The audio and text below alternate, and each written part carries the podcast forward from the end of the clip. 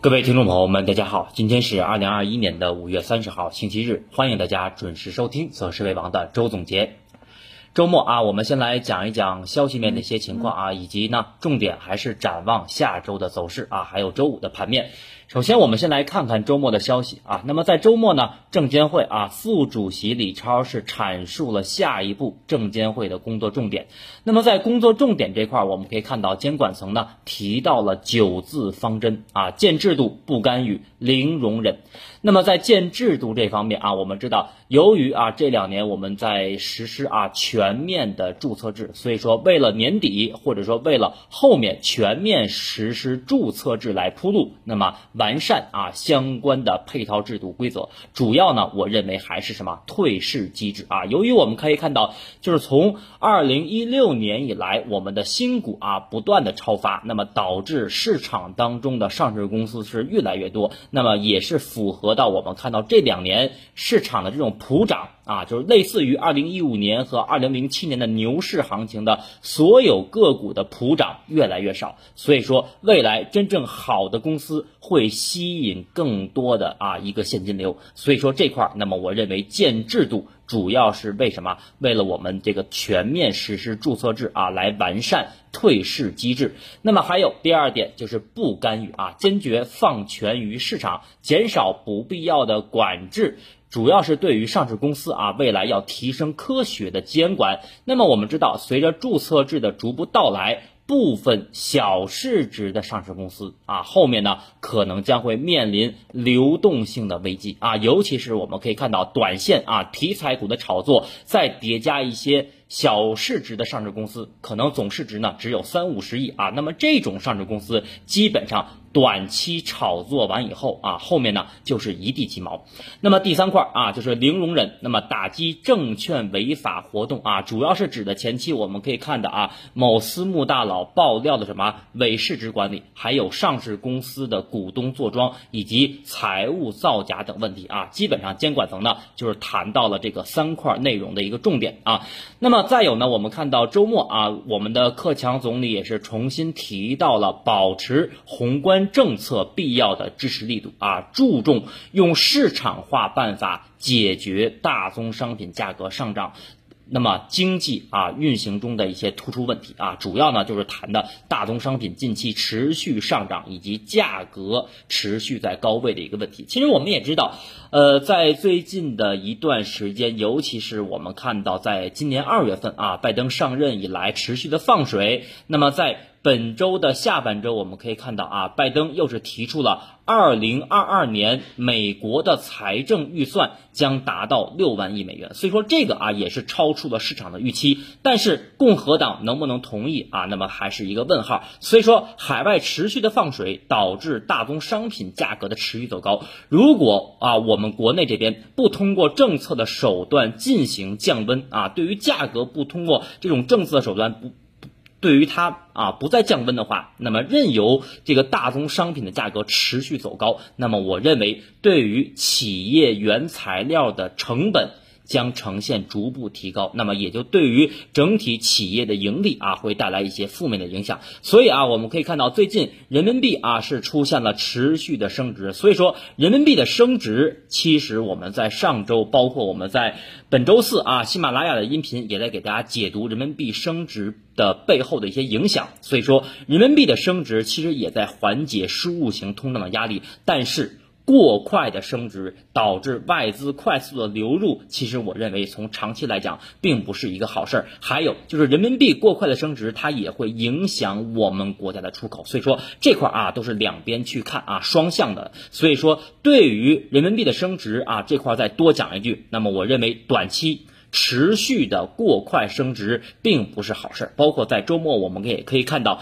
央行的多位官员在谈到啊双向波动。那么在周四的晚间，我们也可以看到央行的官员啊谈到了不要去赌博啊，人民币过快的升值，所以说周五啊盘面上出现了一个比较明显的什么冲高回落。那么周末消息面啊，整体来说对市场有用的，我认为不多啊。尤其是我们看到周五的晚间啊，我们的最高层的领导是再谈实现高水平科技的自立自强，加快建设科技强国。所以说下周来讲啊，对于市场的看点，我认为更多的可能在科技芯片。和国产软件，因为我们前期讲过，我们说外资啊，在近期人民币汇率大幅升值的背景下，在持续的对 A 股流入。那么本周外资的净流入就超过了六百亿啊，也是今年以来单周啊流入规模最高的一次。所以说，外资在流入 A 股以后，那么首选的是什么？就是被低估的品种，比如说前期我们看到的券商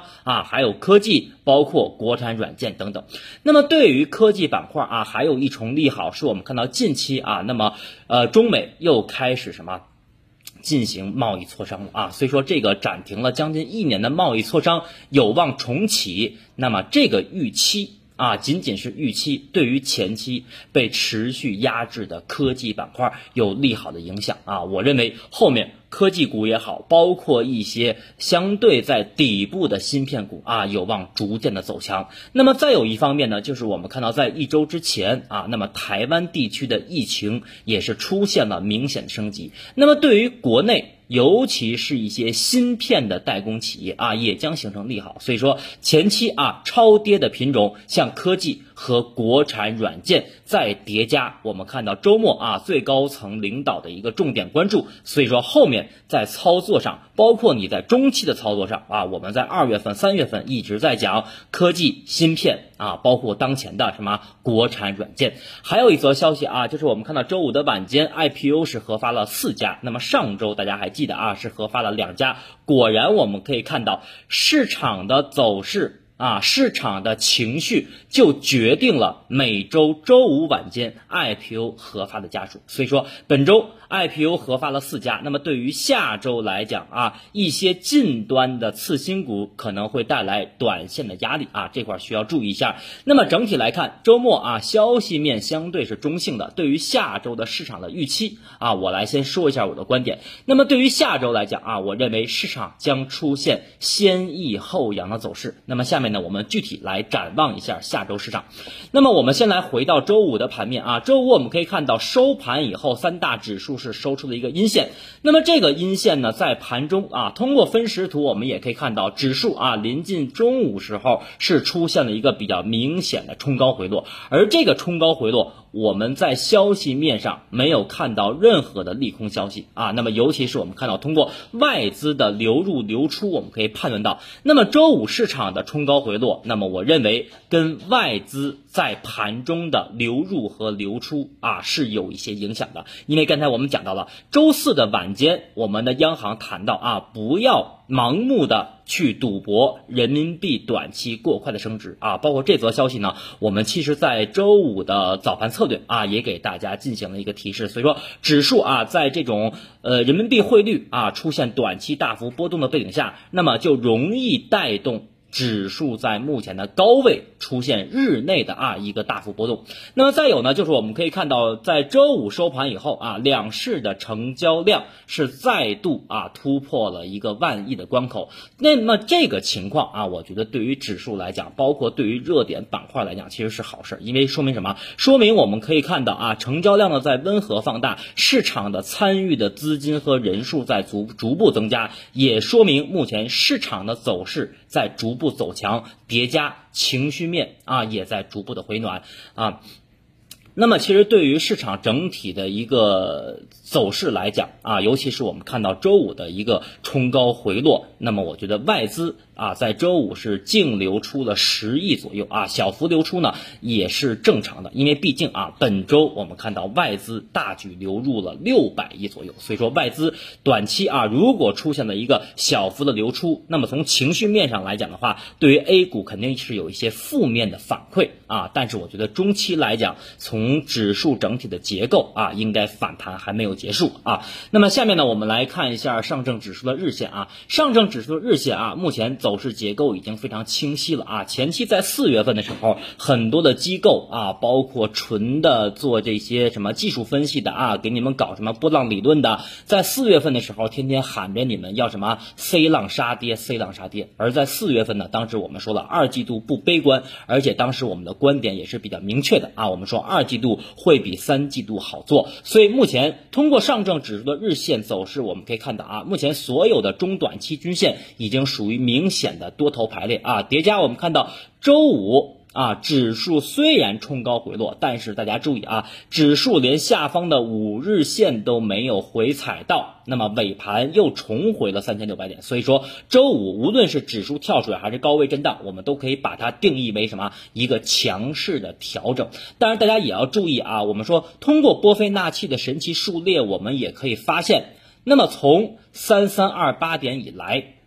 啊，就是三月九号指数的最低点三三二八点，到本周五的收盘，其实已经是经历了五十五天了啊，运行了五十五个交易日。那么在这个五十五个交易日的变盘时间窗口周期，我们可以看到，周四和周五指数都没有出现明显的放量突破啊，反而周五呢是出现冲高回落，那么也说明。指数目前小周期啊，包括十五分钟图、三十分钟图，小周期是有一定的回调压力啊。但是从日线级别来看，我们可以看到近期量能持续的温和放大啊，叠加刚才我们讲的情绪面逐步回暖，指数的反弹。啊，我认为大概率是没有结束的啊。目标位我们上周讲过了，大概是在三千七到三千八百点这个区间。但是大家注意啊，就是说很多人看到了本周二指数大涨八十个点，也看到了本周四所有的板块和个股的普涨。但是我认为短线指数不宜过快的上涨啊。比如说我们看到在今年的春节前，再有就是去年的七月中旬。指数一旦出现了过快的上涨，不管是什么原因去导致的，那么我认为一旦出现了加速的话，很容易。啊，在短线见顶，所以后期啊，我认为对于指数层面来讲的话，进二退一应该是一个最好的节奏啊，这是整体啊对于上证指数日线的一个观点。那么下面呢，我们来看一下平台下方的第二张图，上证指数的月线啊，我们来讲一讲大周期和大级别。首先大周期啊，我们知道近期啊，那么券商当中观点可以说最激进的是国泰君安。那么国泰君安的观点呢，认为本轮市场的反弹指数是。看四千点，那么从大周期的走势来看，它在这个四千点是怎么得来的？我们在前期很早就讲过，我们在去年年底的时候就给大家进行过中长期的分析啊。我们当时说过，零七年的六幺二四点，再加上一五年的五幺七八点啊，那么这两个高点你做一条连线，那么你可以发现。大周期的这个下降趋势线的压力位应该就在四千点左右，所以说随着时间的推移啊，我们可以看到六幺二四点以来的连线它会逐步下移，所以说对于四千点的观点啊，我认为只如果从技术面上来看的话啊，应该是这个原因。那么虽然说近期啊，我们也可以看到人民币是出现了快速的升值，但是我们也看到在周周四和周五啊，结合海外以及美联储的情况，我们知道。美联储的多位官员在近期也是表态啊，有可能要提前商量缩减购债的计划啊，缩减购债的计划。所以说这块来讲的话，它很有可能在三季度。啊，就是美联储在三季度进行购债规模的减小，那么我认为这也有可能是提前收紧流动性的一个信号。所以，我们前期为什么说下半年海外市场的风险要大于上半年国内政策的风险？因为上半年主要还是纠结于我们的国内的货币政策啊，也就是我们说的流动性。但是下半年一旦美国的疫苗接种率啊，再叠加美国的经济复苏，如果达到一定水平的话，那么我认为美联储有可能在下半年会出现提前结束流动性宽松的这么一个信号啊。那么再有一点呢，就是从技术面来看，我们知道春节前后的高点啊，上证指数是在三千七百三十一点，那么三千七百点又是。这个非常重要的整数关口，那么再有就是三千七百点附近有大量的套牢盘，所以说短期啊，我的观点并没有那么的激进啊，因为什么？我觉得走一步看一步啊，就是指数的目标应该是在三千七。到三千八百点这个区间啊，到时候如果真是突破了三千八，我们再去看，好吧？这是整体啊，对于上证指数大周期的一个观点。那么下面我们来看一下创业板指数啊，平台下方的第三张图，创业板的六十分钟图。其实创业板在周五盘中啊一度大涨的原因，是我们知道创业板当中的第一大权重股啊宁德时代，在周四晚间啊有一个非常重要的消息面刺激啊，就是它呢是获得了一个这个消。销售大单的一个签约，所以说周五宁德时代的消息啊，直接是刺激了创蓝筹，包括盘中我们看到锂电池板块的一个大涨。但是你从啊小周期从六十分钟来看的话，创业板指数的最高点三二八五点，那么对比前期，尤其是从下方 MACD 指标，包括结合成交量来看，已经出现了明显的背离加背驰的情况。所以我认为，对于下周来讲，尤其下周初。啊，那么创业板指数有可能先出现一个震荡回踩，那么这个震荡回踩的支撑啊，创业板指数先看三千一百五十点附近的支撑啊，这个位置支撑呢，我认为相对来讲是比较强，但是从创业板的日线包括周线来看，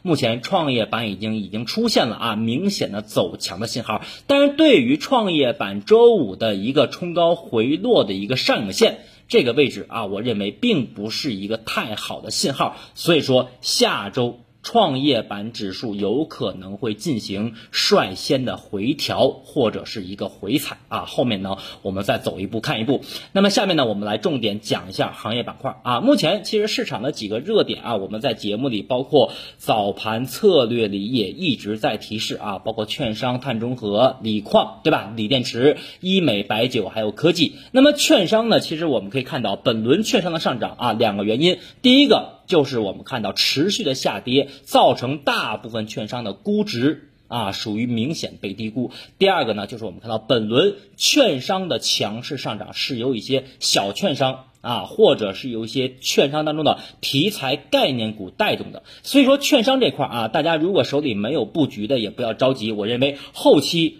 券商如果再出现一到两天的回调，仍然是你布局的机会。那么前期我们知道，像一些小券商啊，包括湘财也好，包括哈投也好啊，持续的上涨，包括中金公司也一样。那么其实当前券商板块当中的一些大市值的品种啊，后面我认为存在。补涨的可能啊，存在补涨的可能。还有一点就是，我们知道后面指数如果说要站稳三千六，包括突破三千七，我们前期说过啊，冲关还靠谁呢？还靠大金融。所以说，券商板块，我觉得后面如果出现回调啊，买在阴线是可以去关注的。那么碳中和啊，我们在近期也是反复的提到碳中和当中的包括电力、环保以及新的一些题材，比如说碳汇啊，碳汇当中的龙头股，其实在最最近一段时间，我们可以看到啊，打出了七连板的高度。所以说，碳中和这个题材，我们之前讲过，六月初到六月中旬有望迎来最后的疯狂。那么目前呢，观点不变啊，包括电力、包括环保以及造纸和碳汇方面，我觉得后面啊，如果出现回调，可能还会有这种反复的一个机会。那么锂矿这块儿啊，其实我想跟大家去讲的就是锂电池，其实最近。走的还是非常强，虽然说没有这种短期像券商啊、像科技、半导体、芯片这种短期报复性的上涨，但是我们可以发现啊，锂矿当中的大部分品种。都在走趋势啊，都在走趋势，所以说锂矿这块儿啊，我觉得出现回调、出现回踩五日线、十日线，我觉得是可以关注低吸的机会啊。医美这块呢，周五啊，我们知道医美和医药是在周五的盘中啊出现了一快速跳水。其实前期在医美做出第一个头的时候，我们就提出啊，医美可能做一个双顶或者双头。那么医美这块儿啊，我觉得短期真的是。相对啊，资金前期介入的比较深啊，短期呢也是炒作的价格比较高，所以说后面等一等回调。那么由于我们知道前期啊，我们的人口普查刚刚结束，中国还是保持在十四亿人口之上，所以说后面的五年我们也可以看到啊，那么其实中国在这么多年以来，它的人口的增长率其实在出。呈现逐步下滑。所以说，像医美啊、高端消费，我觉得中长期还是可以去关注的，但是短线。啊，就不要盲目的去追高了。那么还有就是白酒啊，白酒这块呢，我们看到在周末啊，券商不仅是谈到了四千点的观点，也是谈到了二线的这些市值的白酒品种可以重点去关注。所以我认为白酒这块，尤其是白酒板块的内部轮动，比如说一线传导给二线，二线传导给三线，我觉得这种机会啊，我觉得大家可以适当的去把握一下。总之，白酒这块啊，尤其是二三线的小品种，那么短线。啊，我觉得资金可能关注的会比较多，所以大家呢也可以适当的啊进行一些关注。还有就是科技和芯片啊，刚才讲了，周末啊有最高层的这么一个对于科技板块、科对于科技方向的这么一个提及，所以我觉得对于下周来讲，无论是芯片还是国产软件啊，包括这个整个大科技方向啊，我觉得也都是可以重点去关注的。尤其是我们看到科技当中的一些芯片行业龙头啊，在叠加二季报。啊，就是中报的话，那么可能在六月。啊，在七月份啊，六月底到七月份的这个时间点去公布二季报，也就是中报啊，所以我觉得在中报之前，市场还是有这种相对正面的一些预期啊，这是对于科技和半导体的观点。所以说，目前啊，我们在谈到每一个行业板块以后，我们可以发现，其实市场目前就是基本上在这个几条热点板块当中反复的轮动。所以我认为，就是你如果你做短线啊，把握节奏。啊是非常难，因为每个人也不可能做到今天买入明天就涨。啊，明天买入后天就涨，所以说操作上大家切记啊，出现阴线的时候低吸，切记在盘中的拉升。不要盲目追高。那么还有啊，我们给大家点两个短线的题材热点可以去关注的啊，就是下周包括在六月的上半个月啊，一个我认为是国产软件，为什么呢？因为华为我们知道啊，在六月二号会发布鸿蒙的二点零系统，所以说国产软件板块当中。啊，那么前期虽然说在五月中下旬有一些板块已经出现了底部的反弹甚至反转，但是我认为整体啊短期还是应该有一些继续向上的走势和机会啊。这是国产软件，还有一个就是我们大家比较感兴趣的啊，电商加新零售。为什么是电商加新零售呢？那么一个非常重要的日子啊，就是六幺八，所有的年轻人，八零后、九零后、零零后都喜欢购物，尤其是网购。我们知道去年。京东和淘宝的六幺八啊，这两个平台去年的销售份额累计是超过了一万亿的份额，所以说今年我认为这两个平台的销售份额大概率会超过一万亿啊，所以说包括。电商平台概念，包括新零售概念啊，出现回调，我认为啊都可以重点的去关注。当然了，个人观点啊，仅供大家参考。那么下面我们做一个总结啊，整体来看的话，短期啊市场是由于汇率的升值，导致我们的指数是出现了一个强势上涨，但是这个持续性，前期我们也给大家讲过啊，一周之前指数突破三千五百点的时候，我们就说过这个持续性。不会超过去年七月份券商拉升的那种单边行情啊，但是呢，市场整体还是属于我们之前说的啊，底部不断抬高，然后在这种底部不断抬高的背景下，权重股搭台。题材股和结构性机会相对偏多，那么马上啊也将进入到六月份了。我们对于六月份整体的观点是不悲观，但是六月份如果你要是期望市场能够单边向上，或者说六月份整个整个一个月出现普涨行情，我认为也非常的困难啊。比如说类似在我们看到本周二指数的大涨和本周四啊市场的一个普涨，我认为在后面。依然是很难出现，如果出现的话，也基本就是一天期的行情。所以说，通过啊周线，我们啊通过中线的观点，我们给大家进行了一个梳理。那么短线啊，我认为下周大概率先会出现一个震荡回踩，但是整体的方向还是向上的。操作上啊，不要盲目的追高，尽量盘中出现阴线的时候去低吸。那么像一些超跌品种，包括刚才我们讲到的科技芯片，还有国产。软件以及券商还有军工啊，可以重点去关注。那么对于基金来讲啊，前期我们在四月底的时候，我们就建议大家逢低买入，逢低买入。当时应该是在三千四百一、三千四百二。那么转眼指数已经来到了三千六百点以上，所以我认为当前你如果做基金，尽量的不要折腾，因为市场中期的走势，我认为它是什么没走完啊，中期没走完，所以说市场的短期情绪面已经开始回暖了，叠加我们看到在周五啊，有一家公募基金，那么单日发行的规模就已经超过了一百五十亿，所以说预计六月份市场整体的权益产品的发行规模也会逐步提高啊，所以说基金目前尽量不要来回折腾啊。整体的观点就是持机待涨。好，以上啊，这是关于周末啊整体消息面的汇总，以及对于下周市场的展望。最后，感谢大家的收听和支持啊，我们明天周一再见。